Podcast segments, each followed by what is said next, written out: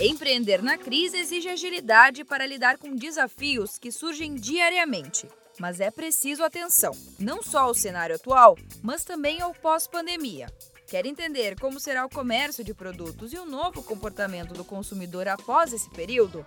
Então acompanhe o nosso podcast. Seu negócio em tempos de coronavírus. Oi, pessoal, eu sou a Patrícia Gonzalez, da equipe de comunicação do Sebrae São Paulo, e hoje vamos falar sobre a Covid-19 e o novo comportamento de consumo. Estamos aqui com a consultora do Sebrae, Jane Albinati, e a professora da SPM, Luciana Florencio. Então, eu queria começar aí essa primeira pergunta com a Luciana, pedindo para ela ressaltar para a gente esses pontos que os empreendedores devem ficar atentos sobre essa nova relação de consumo que se configurou, ou que vem se configurando, por conta da pandemia. Olá, Patrícia. Sobre esse comportamento, eu acho que a gente deve ter muitas coisas para falar sobre ele, mas tem algumas ideias, né? Então a gente vê um consumidor muito preocupado em garantir é, a manutenção dos seus itens básicos dentro de casa, muito preocupado com a questão de produtos para segurar a sua higienização, né? E também muitos produtos relacionados até a entretenimento, né? É, e, e onde essas pessoas estão fazendo esse consumo, né? Essa praça de consumo está está online.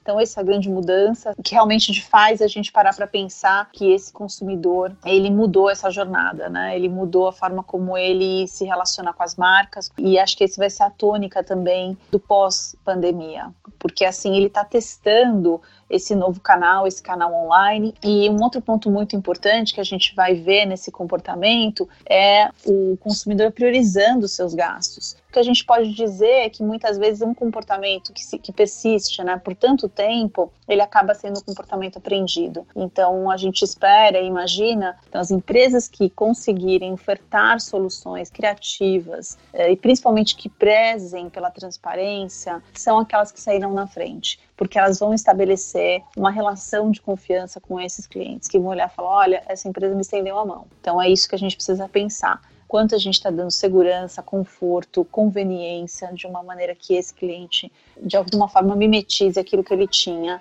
no offline. Obrigada, Luciana. Jane, eu queria que você falasse agora para gente é, sobre a importância né, das atitudes desse empreendedor, e as estratégias diante de um novo cenário aí que vem se configurando.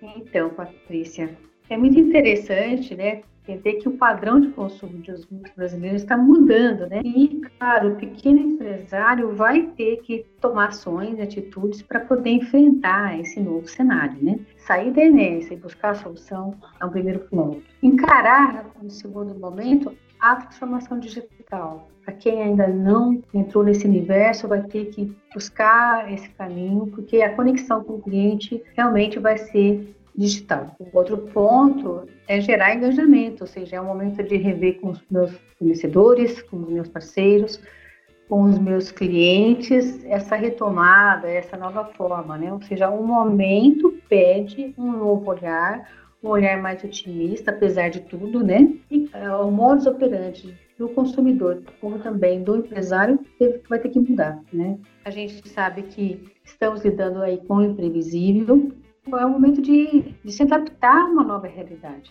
Os pequenos empresários, eles conseguem, eles têm uma capacidade de criatividade, de readaptação muito forte, e é isso que a gente tem que usar a esse passar por esse vale escuro e lá na frente conseguir falar, poxa, acabou, está passando, e a gente está aqui firme, ressignificados, mas estamos aí no mercado e pronto, né?